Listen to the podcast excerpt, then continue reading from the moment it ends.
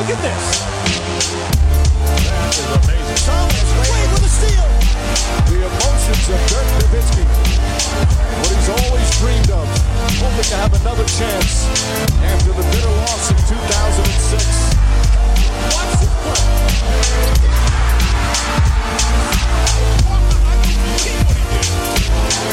That is amazing. Hallo und willkommen zu Gut Next, dem deutschen Basketball-Podcast im Internet. Mein Name ist André Vogt und ich begrüße euch zu einer neuen Folge unseres kleinen, aber feinen Basketball-Hörspiels. Heute mit der Rapid Reaction und es ist die Rapid Reaction Nummer 46 vom 16. Dezember 2020. Und bevor es losgeht, kurzer Hinweis, das ist der zweite von zwei Podcasts, der heute online geht. Wenn ihr es vielleicht schon gesehen habt, vielleicht hört ihr es auch gerade, habt es gerade gehört. Es gab heute schon ähm, eine Divisions-Preview, also sogar zwei im Endeffekt. Ich mache dieses Jahr also Doppel-Previews mit meinen Gästen, wo wir jeweils zwei Divisionen uns anschauen. Einer aus der East, einer aus der Western Conference. Und das wird eine dreiteilige Saisonvorschau, weil dieses Jahr einfach alles ein bisschen gehetzt ist und ich nicht für jede Division eine einen eigenen Podcast aufnehmen kann. Heute waren es auch schlappe zwei Stunden, von daher ist nicht so, dass da welche Themen zu kurz kommen. Heute war Martin Gräfe zu Gast und das gibt es heute für alle. Das ist dieser traditionelle eine Podcast, der dann jedes Jahr kommt, für alle frei empfangbar. Der Rest dann eben nur in Anführungszeichen für die Supporter. Wenn ihr auch Supporter werden wollt, sicherlich wisst ihr schon, wie es läuft. Ich erkläre es gerne nochmal. gutnext.de da registrieren, da gibt's oben so einen Link, registrieren heißt der, sicher, macht ja Sinn. Ähm, dann kommt ihr auf eine Seite, gebt eure ganzen Daten ein, dann kriegt ihr eine Mail, ja, mit den Angaben, wie ihr den Dauerauftrag einrichtet, dass ihr mir einen Screenshot an dre.gutnext.de schicken müsst, ähm, damit ich euch freischalten kann. Äh, Vorher könnt ihr nicht zugreifen. Ähm, ab einem Euro geht's los. Acht Euro im Monat gibt euch das, äh, kriegt ihr das T-Shirt dann am Ende des jeweiligen Jahres. Ansonsten bleibt natürlich die Chance bei patreon.com slash drehvogt zu unterstützen, aber da geht natürlich dann Gebühren etc. pp ab. Aber wenn ihr ganz schnell das machen wollt, ohne dass ich euch freischalten muss, dann geht das sicherlich auch dort. Anderer Hinweis, den ich noch habe, wie gesagt, es gibt die drei verschiedene Divisions äh. Es wird den Fantasy Pod geben, es wird den Over Under Podcast geben, all die guten Dinge. Ähm, es wird noch den einen oder anderen anderen äh, Premium-Podcast geben. Ihr kennt mich, ich bin nicht so der Typ, der die Sachen dann abdreht und dann äh, bleiben die erstmal zwei Wochen liegen und dann gehen die raus, sondern ich baller euch dazu, wie es halt kommt. Es wird hoffentlich die Woche noch zwei andere äh, Premium-Podcasts geben. Von daher vor Weihnachten erwartet euch da noch einiges und ihr könnt dann entscheiden, ob ihr das alles vor Weihnachten wegsuchtet oder ob ihr später zugreift. Und ein letzter Teil in Sachen Infos. Ich habe ja gestern wieder auf Twitch meinen wöchentlichen Fragenstream gemacht, war wieder extrem geil, ähm, war auch wieder mit Überlänge natürlich. Ähm, und da kam das Thema auf Discord-Server.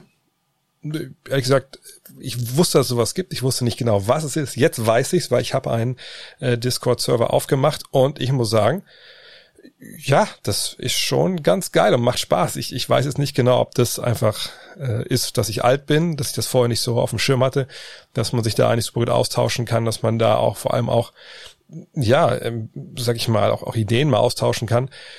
Jetzt habe ich einen aufgemacht. Jetzt, wo ich das gesagt habe, weiß ich nicht genau, wie ihr mich da findet. Wahrscheinlich einfach nach Dre Vogt suchen.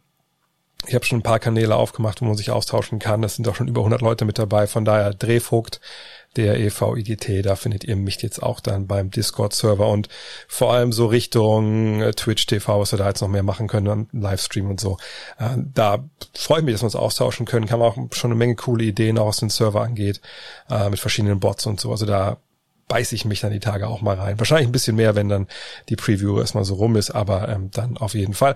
Und noch ein anderes Thema, weil ich es ungelogen ist, mittlerweile stündlich mehrere Mails bekomme ich weiß auch noch nichts Neues über äh, die rechte Vergabe der NBA, NBA of the Zone, NBA nur im League Pass. Ich weiß es einfach noch nicht. Ähm, ich ich habe irgendwie aus welchen Gründen doch ein gutes Gefühl, dass es noch was gibt, dass ich nächste Woche kommentieren kann mit den Kollegen bei The Zone. Am 22. geht schon los. Aber Stand jetzt gibt's da noch nichts Neues. Und sobald es was Neues gibt, sobald es offiziell ist, dass wir das bekommen haben, hoffentlich, dann hau ich's raus. Natürlich auch, wenn es offiziell ist, es nicht bekommen haben, damit ihr Bescheid wisst. Ähm, bear with me, das kann halt auch nicht mehr lange dauern. Ist ja auch schon in unter einer Woche geht's ja dann schon los. Kommen wir zu den News des Tages, sind ja auch die News der Tage, aber so richtig, die richtig Kracher-Dinger gab's ja gar nicht so wirklich viele. Aber gestern Abend dann auch live im Livestream ist es passiert. Die eine große Personalfrage, die noch offen war in dieser Offseason, die hat sich jetzt geklärt und wahrscheinlich noch nicht mal nur für diese Offseason, sondern wahrscheinlich für die mittelfristige, ja, mittelfristig die nächsten Jahre. Janis Antetokounmpo bleibt bei den Milwaukee Bucks, das werdet ihr mittlerweile schon gehört haben. 228,2 Millionen Dollar kriegt er. Ich würde mal sagen dazu mindestens bis 2026, das letzte Jahr, 2025, 26 ist eine Spieleroption. Das kann noch mehr Geld werden. Warum? Er hat ja so einen Supermarktvertrag unterschrieben und der ist ja dann gekoppelt an das Salary Cap. Ja, also, ne, es ist ja eine Prozentzahl vom Salary Cap, die er dann maximal bekommen kann.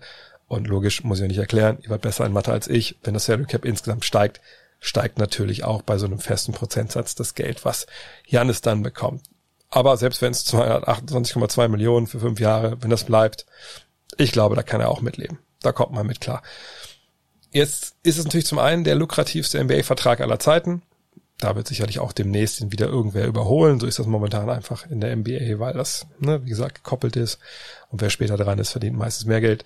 Ähm, aber es gab natürlich ganz andere Auswirkungen auf die NBA, denn das muss ich den allermeisten auch nicht erzählen gefühlt die halbe Liga hat ja irgendwie zumindest mit einem halben Auge mindestens drauf geschielt, was passiert eigentlich jetzt bis zum 22.12. Denn an diesem Tag hätte Janis dann endgültig diese Vertragsverlängerung unterschreiben müssen. Und der ganze Sommer war vielleicht nicht komplett, aber zum großen Teil eine Spekulation, okay, reicht das, was die Bucks gemacht haben, um Janis zu überzeugen, dass er da weiter Basketball spielen will. Und eben nicht nur ein Jahr, sondern halt die nächsten Jahre. Es gab den Drew Holiday Trade, der ging durch. Es gab einen Deal für Bogdan Bogdanovic, der ging nicht durch. Da war man sich jetzt nicht ganz im Klaren, okay, was macht das mit Janis? Was macht das mit dir so, Janis, dass sich dein Front Officer so ein bisschen blamiert hat? Jetzt wissen wir, hat mit ihm gar nicht viel gemacht. Er muss zufrieden sein mit dem, was er da hat. Eben mit dieser kleinen Big Three, nenne ich es mal. Drew Holiday, er und Chris Middleton. Der GAU, vor dem ja ähm, das Management dort so ein bisschen stand, dass man jetzt Drew Holiday geholt hat, der auch Free Agent wird oder also ähnlich wie Janis Free Agent werden hätte können. Ähm, was ist, wenn der geht und wenn Janis geht, dann hat man viel abgegeben, hat nichts mehr übrig außer Chris Middleton. Die Gefahr ist jetzt vom Tisch. Ich würde auch sagen, dass Drew Holiday wahrscheinlich verlängert. Allerdings weiß man nicht, ob er es jetzt macht. Ich glaube, wenn wenn Drew Holiday sagt, du ganz ehrlich, irgendwie denke ich mir einfach, ich gucke mir das mal an dieses Jahr, wie das funktioniert hier, und dann kann ich mir noch entscheiden. Das könnte ich auch vollkommen nachvollziehen. Allerdings könnte man natürlich auch äh, ein bisschen mehr finanzielle Sicherheit haben. Mal abwarten, was da passiert. Fakt ist, für Milwaukee ist es halt ein Riesenwurf. Die haben es Planungssicherheit die nächsten äh, vier, fünf Jahre. Sie haben es geschafft, als kleiner Markt einen MVP, einen Back-to-Back-MVP zu halten. Das ist äh, grandios. Klar, wenn jetzt Fans aus Cleveland sagen, wir hatten ja auch LeBron zweimal, also das ist alles nicht so super äh, einzigartig. Naja, Jan Antetokounmpo ist nicht in Milwaukee geboren und ähm, ich möchte ein paar Kollegen aus meiner WhatsApp-Gruppe zitieren. Ähm, ich glaube kaum, dass schon die Eltern äh, von Jan Antetokounmpo in Athen immer in Milwaukee Bettwäsche geschlafen haben. Also, dass er wirklich da bleibt, das ist ähm, ein Commitment, das ist wirklich bemerkenswert. Sagt auch zu einem Verein, der ist auch ein paar Jahrzehnte her, aber der zum Beispiel mal Kareem Abdul-Jabbar verloren hat, Louis Sindor, ähm, als der halt gesagt hat, nee, Milwaukee ist mir eigentlich zu klein, ich will woanders hin.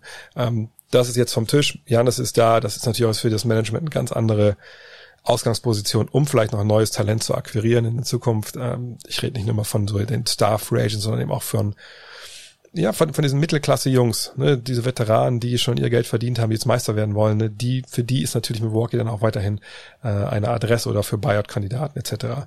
pp. Gleichzeitig ist natürlich für die Miamis, für die Dallases dieser Welt äh, ziemlich Katastrophe, denn die Planungen, die man da eventuell hatte, und muss natürlich mal zusagen, das sind ja, wenn diese Planungen seriös gemacht werden, davon kann man von ausgehen, wenn man von Dallas und von Miami spricht, ähm, das sind ja keine Planungen, wo man jetzt Haus und Hof darauf verwettet, dass man einen eventuell werdenden Free Agent dann irgendwie überzeugen kann, dass der bei einem unterschreibt das ist was, wo man auf die Eventualität hin plant, dass man dieser, dieser Satz eben, dass man da ist oder da sein kann, wenn was passiert. So hat man ja geplant. Jetzt weiß man, aller Wahrscheinlichkeit nach wird da nichts passieren, zumindest nicht als Free Agent. Und jetzt kann man weiter planen. Hat sich ja auch jetzt im Endeffekt nicht großartig was verändert für die beiden Teams, die ich gerade genannt habe. Sie haben immer noch vielleicht den Cap Space nächstes Jahr. Sie haben immer noch vielleicht Möglichkeiten, bei Trades mit dabei zu sein. Wir kommen gleich zu einem von diesen beiden genannten Teams, die momentan dann doch ein bisschen prominenter jetzt in Trade-Gerüchten unterwegs sind. Ähm, aber man kann jetzt weitergehen. Man kann weitergehen zum nächsten Punkt auf der Tagesordnung. Weil eben Janis per Free Agency nicht kommen wird. Allerdings würde ich jetzt die äh, Milwaukee Bucks nicht unbedingt, äh, wenn ich die wäre, mich nicht unbedingt zurücklehnen. Denn natürlich, man hat jetzt Planungssicherheit, man hat ihn jetzt bis 2026 oder 2025 dank Spieloption. Aber das war jetzt das, das vielleicht nicht der erste Schritt. Der erste war natürlich, was die Bucks gemacht haben jetzt in dieser Free Agency, dass sie Holiday geholt haben, dass das Team verstärkt haben. Jetzt muss natürlich, jetzt kam von Janis die Unterschrift und jetzt muss aber auch Milwaukee weiter diesen Weg gehen. Denn wir leben in der Player Empowerment Ära und ähm, selbst wenn du da einen langfristigen Vertrag hast, wir sehen jetzt gerade bei James Harden, wenn dann ein Spieler weg will, dann wird's hässlich. Und Janis ist ein super Typ, ne? Das ist einer, der, der ist loyal und alles. Aber wir haben es selbst bei Kevin Garnett damals gesehen, der in einer vergleichbaren Situation war, in dem Sinne, dass er in einem relativ kleinen NBA-Markt zumindest war in Minnesota und dann lange durchgehalten hat, bis dann mal ein bisschen Hilfe kam mit Sam Cassell und, und Latrell Sprewell und dann war es aber vorbei und er wollte eigentlich weg, hat es nie öffentlich gesagt und dann war er irgendwann in Boston so. Ne, also das ist natürlich was, was heute wahrscheinlich so nicht mehr passieren würde. Ähm, aber Janis kann natürlich irgendwann auch Druck ausüben und sagen, ich will weg. Jetzt erstmal alles, das ist alles Zukunftsmusik erstmal geklärt, er bleibt da, die Bucks können beruhigt in die Saison gehen und ähm, der schlecht möglichste Ausgang, dass man jetzt eine Saison spielt, wo die ganze Zeit dieser Schatten über der Franchise schwebt, ähm, das wurde jetzt wirklich damit ausgeräumt und das Team kann sich voll und ganz auf Basketball konzentrieren und so soll es natürlich auch sein. Aber kommen wir mal zurück zu äh, einem Team, was vielleicht jetzt äh, Plan B aus der Schublade ziehen muss und kommen wir mal zurück nach Miami. Die Miami Heat machen nämlich momentan ein bisschen News, nicht weil sie selber irgendwo was äh, der, der Journalie stecken, das ist nicht der Style, den sie dort fahren, aber es gibt mehr als einen Bericht, die halt ähm, sagen, James Harden ist ein Thema in Miami. Warum? Gut, zum einen sicherlich, weil man weiß, Janis ist nicht mehr zu haben. Zum anderen, weil das eben Pat Rileys Ding ist. Der Godfather, ne, der Pate im Hintergrund, der ist nicht für Kleingeld unterwegs. Der will die großen Namen, der will die Stars. Und der größte Star, der momentan zu haben ist, jetzt vor allem, wo Anthony Kumpo vom Markt ist, das ist James Harden.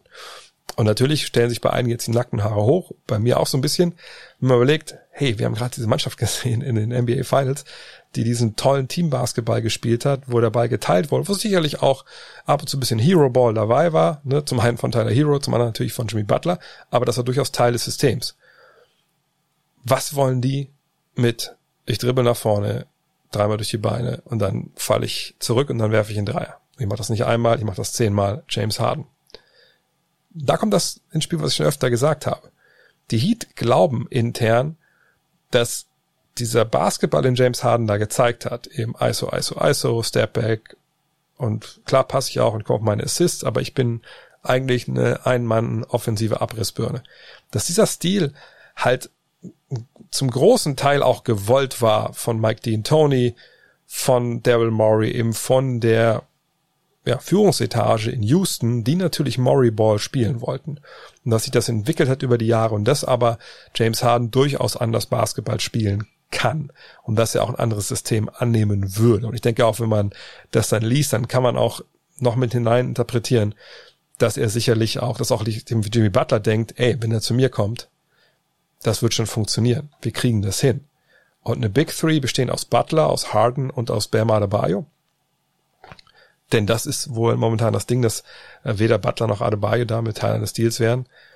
Das macht natürlich eine Menge Sinn, wenn James Harden Basketball spielen will, so wie es vielleicht gespielt werden sollte. Aber wen würde man dann traden? Fragen sich jetzt viele, weil ne, wenn man zwar Adebayo und Butler nicht hört, was, was soll da jetzt genau passieren? Es gibt äh, einige Journalisten in den USA, die mal geschaut haben an der Trade Machine, was eigentlich so möglich ist. Und das ist sogar relativ schnell erklärt. Ähm, zum einen müssten Andre Godala und Kelly Olynyk dabei sein. Warum? Beide haben, verdienen das Geld, was dann die Spieler, die vielleicht von der Leistung her in den Trade gehören, eben nicht tun. Dann müssen natürlich zwei Erstrunden-Picks wahrscheinlich dabei sein. Die, die Heat haben ja auch einige Picks, die sie noch abgeben können.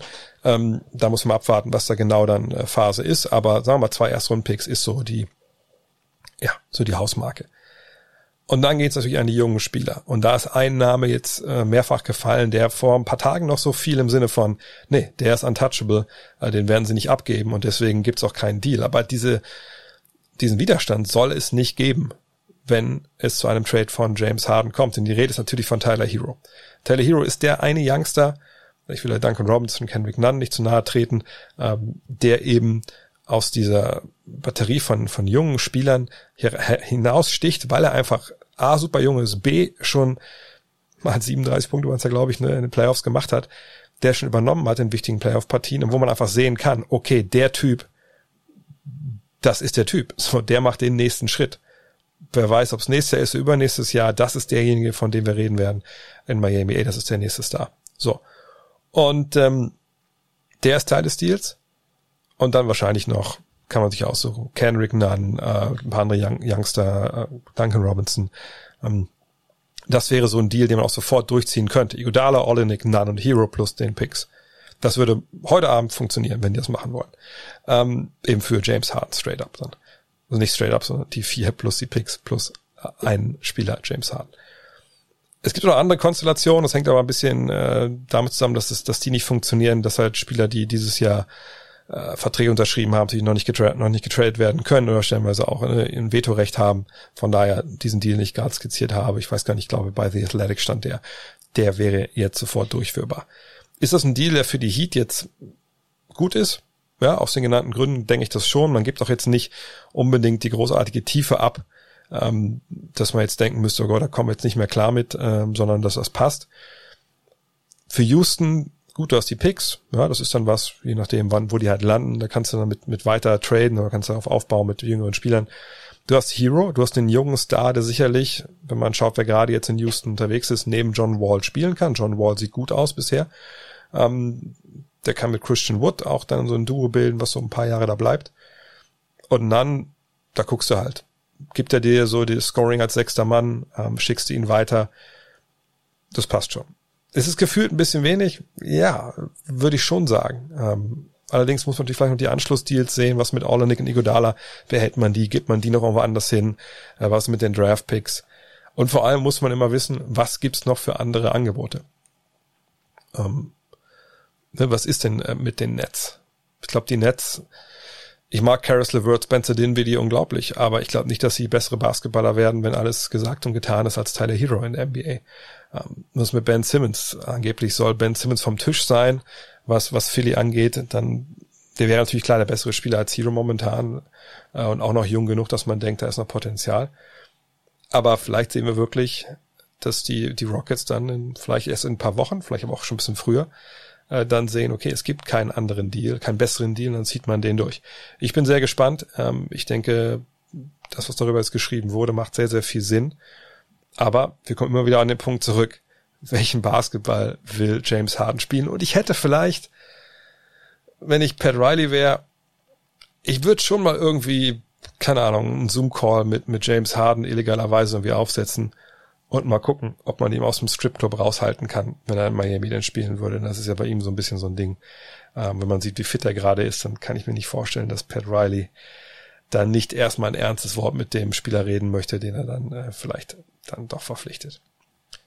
Wie kommen wir jetzt davon zu Russell Westbrook? Ist gar nicht so schwer, der wurde ja auch getradet äh, von den Houston Rockets nach Washington zu den Wizards und da wurde jetzt bekannt, freuen uns, dass er hier ist, ist auch fit, äh, war ja auch nicht verletzt oder sowas, aber die Wizards haben jetzt erklärt, sie wollen Russell Westbrook aus Back-to-Backs in dieser Saison raushalten. Das wird ja alles eben ein bisschen gestaucht werden. Ja, es wird alles sehr gehetzt sein in der Saison, auch wenn wir zehn Spiele weniger absolvieren werden in der NBA dieses Jahr, als das äh, sonst der Fall ist. Ist natürlich in weniger Zeit, äh, die das alles gepresst wird. Und deswegen sagen die Wizards, wir wollen da jetzt auch gar kein Risiko eingehen, wir load managen.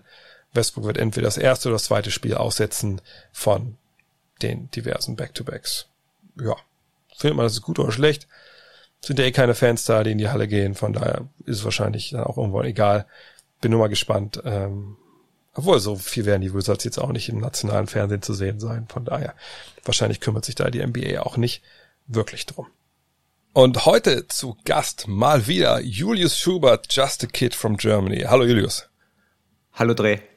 Jetzt müssen wir natürlich einmal noch kurz sprechen über Janis, auch wenn es heute um die Lakers gehen soll. Das ist ja der Mannschaft, der du am nächsten stehst und wo du am genauesten drauf schaust. Und haben jetzt ja auch schon zwei äh, Preseason-Spiele erlebt.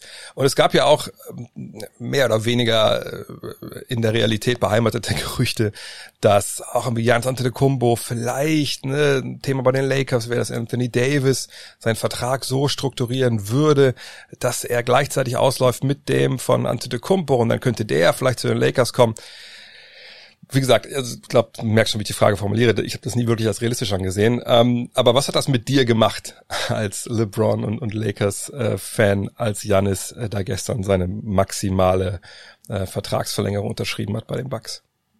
Ja, also ich muss sagen, ich war geschockter als vor, vor anderthalb Jahren Kawhi hm. bei den Clippers unterschrieben hat. Da war ich ein bisschen mehr, äh, ein bisschen hoffnungsvoller. Ähm, ja, ich denke mal spätestens damit, dass das AD seinen, seinen großen Vertrag unterschrieben hat und LeBron seine Verlängerung, hatte sich das eh erledigt. Das war von Anfang an nicht wirklich realistisch, aber damit hatte sich das eh erledigt. Also ich, ich, ich freue mich. Äh, ich freue mich für die Liga, ich freue mich für die kleinen Märkte, die äh, da, wo da gestern ein Zeichen gesetzt wurde. Also ich freue mich wirklich, dass Janis in Milwaukee bleibt und mal sehen, was da so abgeht in den nächsten fünf Jahren. Ja, also ich finde es auch. Ich, ich finde es aber ein tolles Zeichen für die Liga.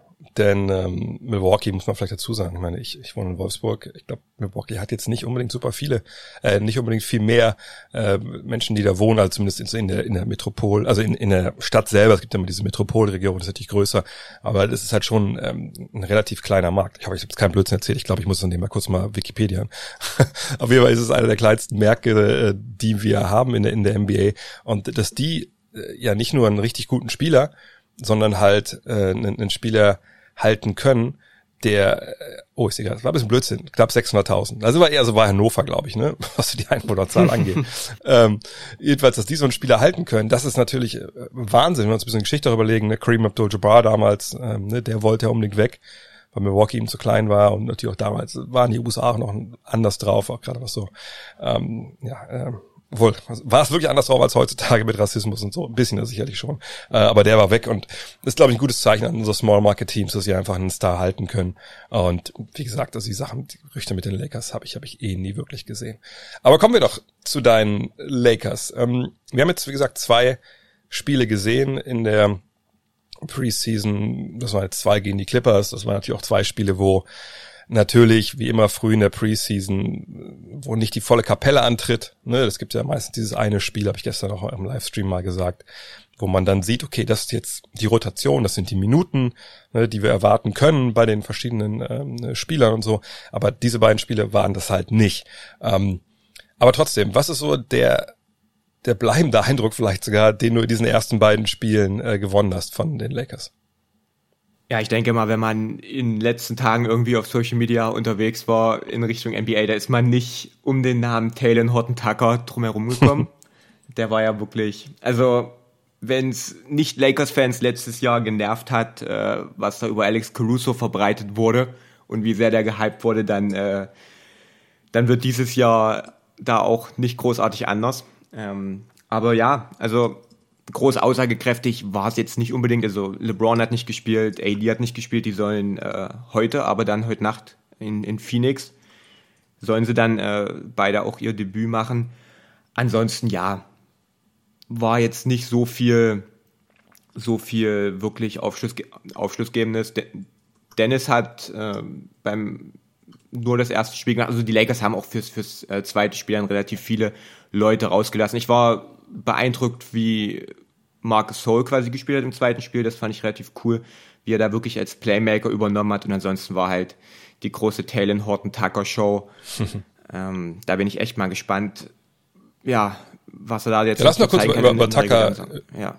Lass uns über Horton Tucker direkt mal sprechen. Ich glaube, du hast sogar noch, hast schon ein Video gemacht oder machst bald ein Video. 33 und 10 mit vier Assists und vier Steals im zweiten Spiel.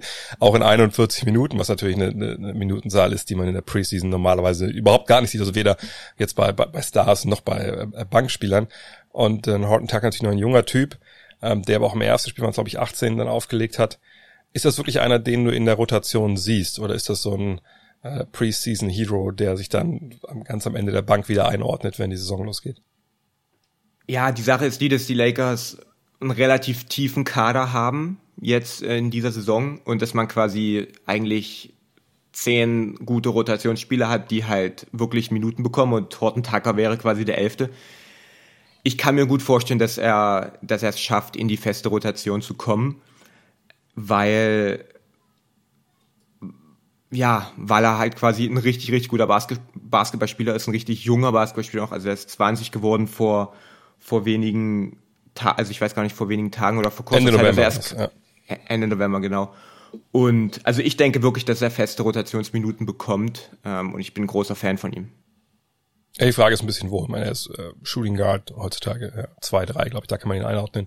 Ähm, da sind, ist natürlich eine Menge Konkurrenz. Ja? Also ich meine, je nachdem, wie man die wie man die Position da jetzt äh, nennen will, also ob jetzt Dennis Schröder nominell ein Point oder Shooting Guard ist in der Aufstellung in der ersten fünf, ist ja egal. Da hast du KCP, du hast Wesley Matthews, der sicherlich auch ähm, mit, mit rumspringt. Kai Kuzma auf der drei vielleicht noch, ähm, Caruso, Caruso ja. ne? also und dann kommt irgendwann Taylor Horton Tucker, also es ist schon, ist schon interessant, ich bin echt, echt gespannt, äh, äh, was da passiert, ich bin auch gespannt, manchmal hat man das ja in der NBA, es kommt nicht super oft vor, aber es gibt schon Beispiele, wo dann halt in der Preseason auf einmal Sachen entstehen. Ja, es muss ja nicht so ein Spieler sein wie Horton Tucker, der, der einfach aus dem Nichts kommt, der noch gar nicht gespielt hat, aber weißt du, so ein Typ, der äh, in der Preseason auf einmal zeigt, okay, im Sommer ist was passiert. So, ne, ich habe Schritte nach vorne gemacht, ich, ich will eine größere Rolle. Und manchmal kommt ja dann auch Bewegung in den Kader, ne? Ja, aber er hat auch schon in der Bubble gut gespielt. Also in diesen ja. acht äh, Spielen in der regulären Saison. Er hat auch ein paar Minuten bekommen gegen Houston in der, in der Houston-Serie. Das waren nicht viele Minuten, das waren auch nur in, glaube einem oder zwei Spielen, wo er da mal einen kurzen Run bekommen hat und er hat da auch gut gespielt in diesen wenigen Minuten. Also die Lakers halten da echt sehr viel von ihm. Du siehst es auch, LeBron hype den ähm, Frank Vogel, AD, also die sind da alle wirklich große Fans von ihm.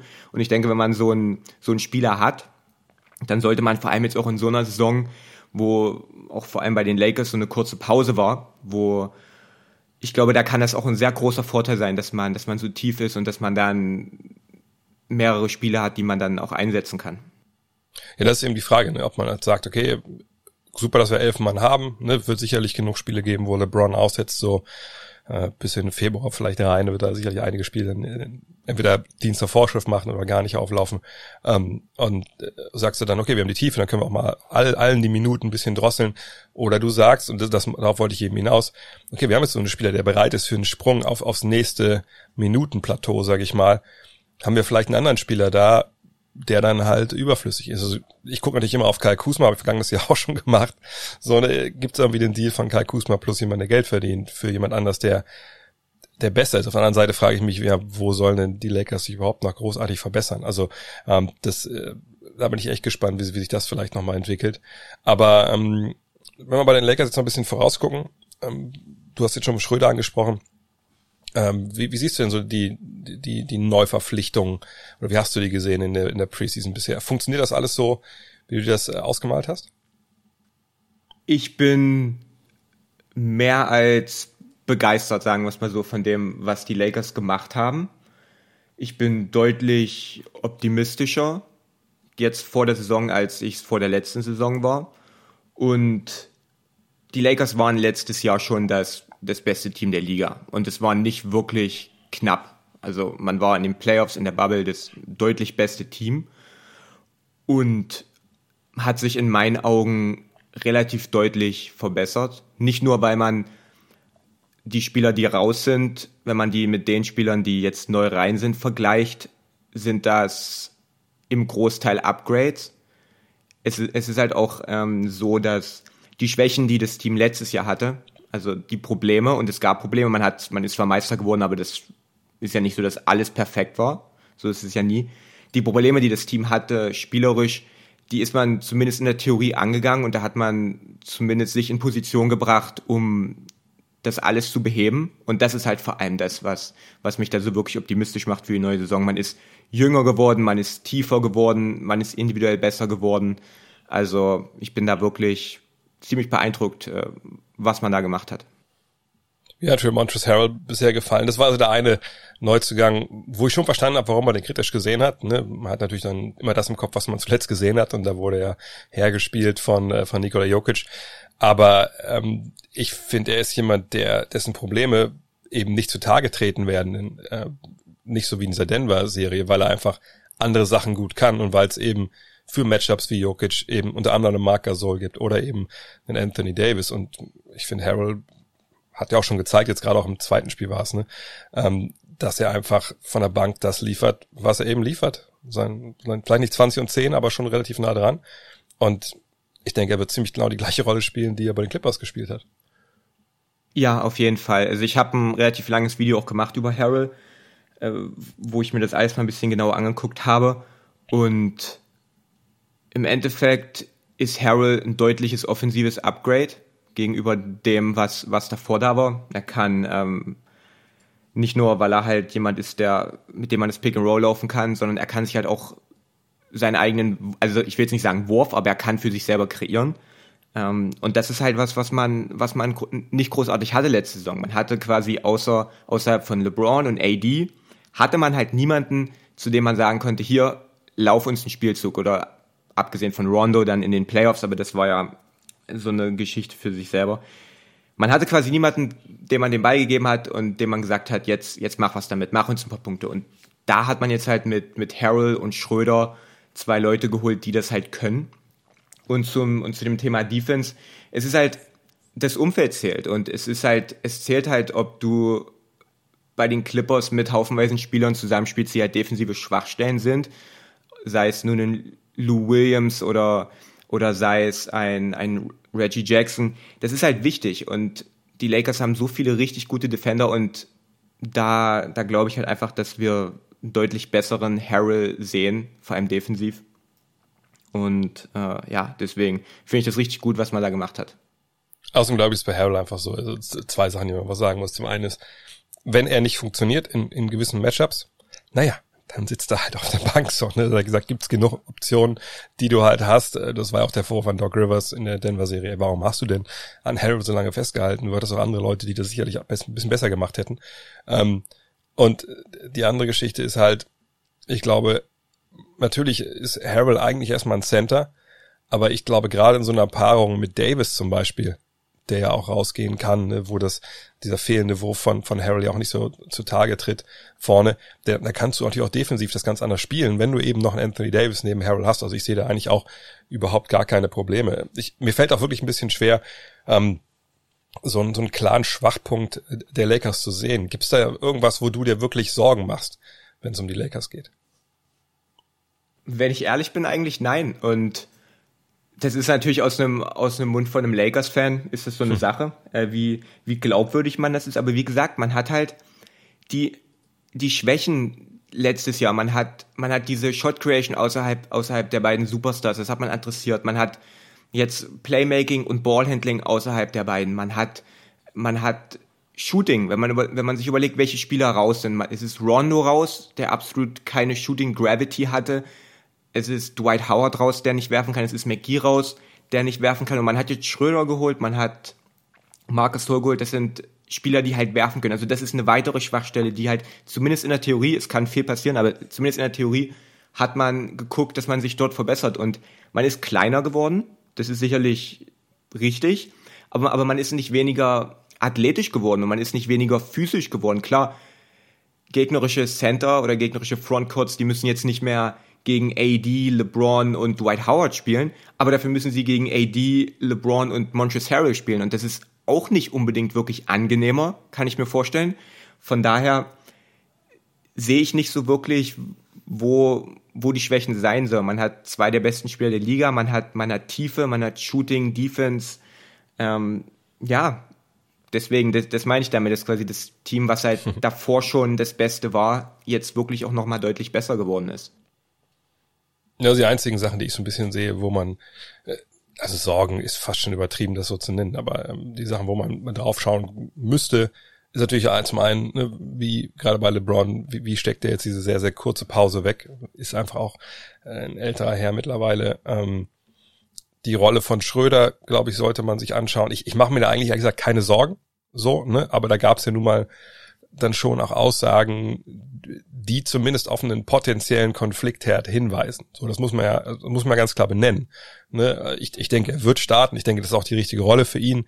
Ähm, ich, ich glaube nicht, dass Wes Matthews äh, 3D-mäßig so viel anbietet, dass der in die erste fünf muss bei diesem, diesem Kader. Also da, da, da die Argumentation sehe ich einfach nicht.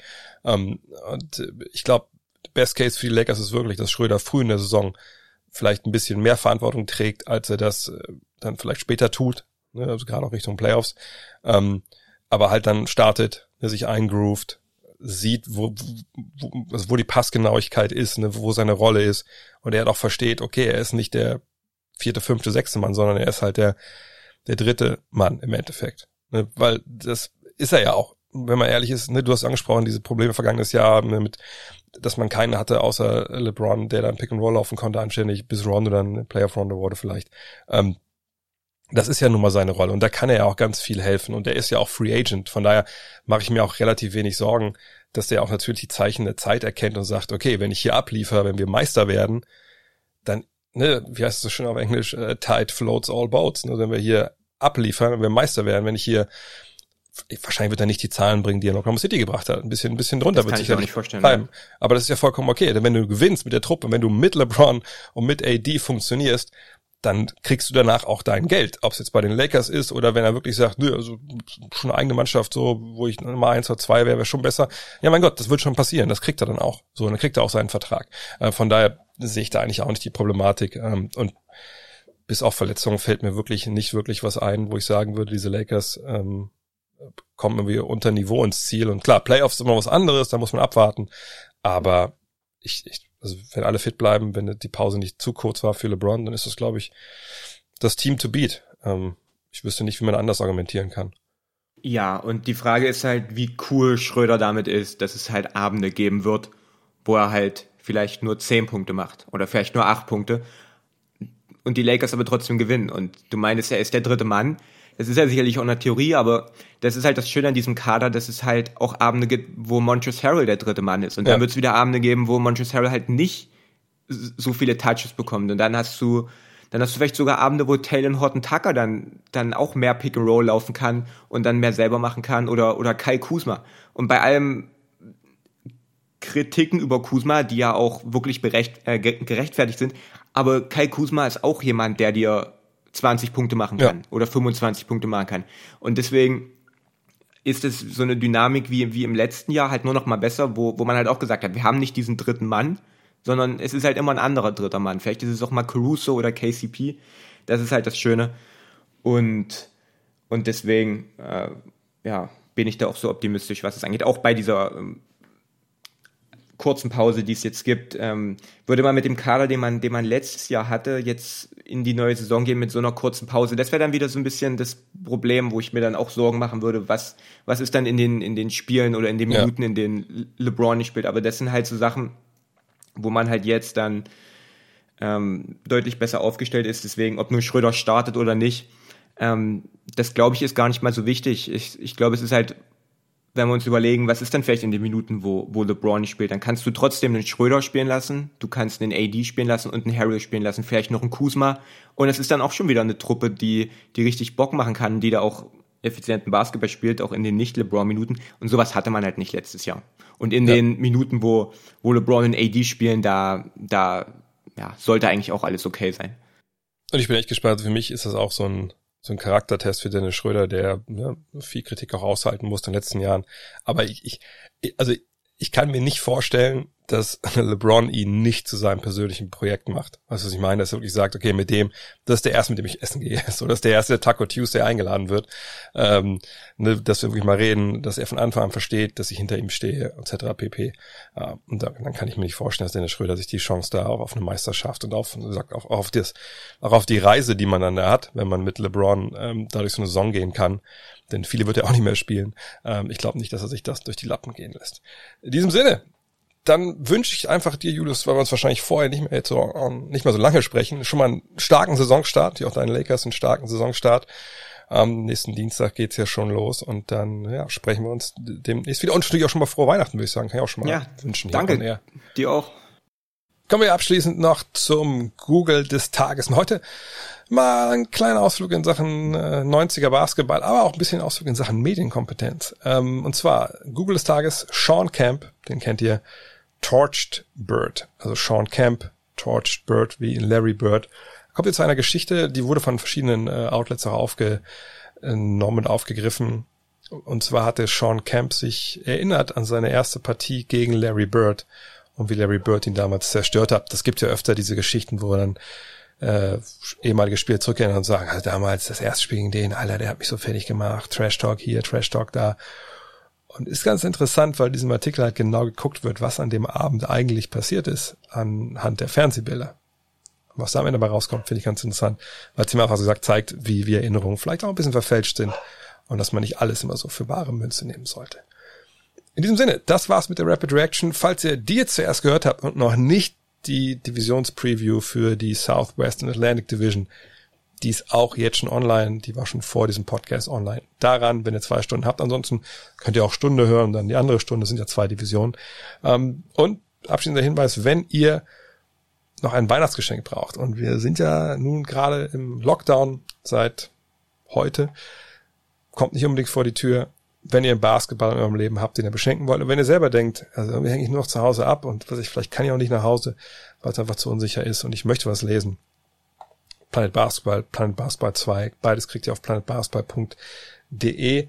Und äh, wenn ihr nicht überzeugt seid, ob das das Richtige für euch ist, morgen Abend, am Donnerstag, also am Donnerstag, dem 17. Ähm, Jan und ich wollen uns treffen morgen auf Twitch und wollen nochmal live vielleicht ein bisschen was vorlesen aus dem Buch, uns ein bisschen über so ein paar Anekdoten, die wir da erlebt haben, drin unterhalten, vielleicht auch uns auch mal ein, zwei, äh, sag ich mal, Stilblüten, die wir da verfasst haben, um die Ohren schlagen und uns mal fragen, was hast du eigentlich dabei gedacht damals, als du es geschrieben hast?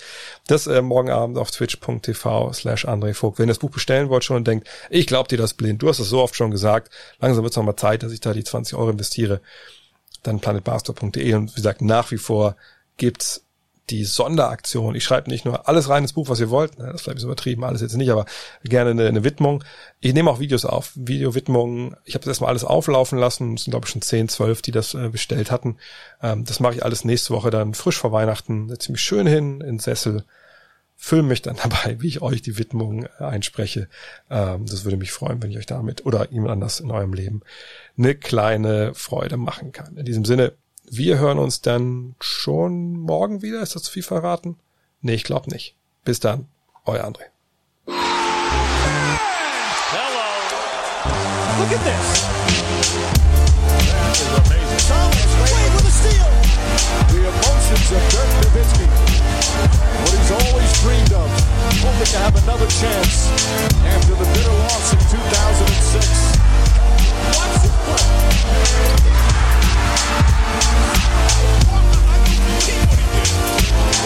That is amazing.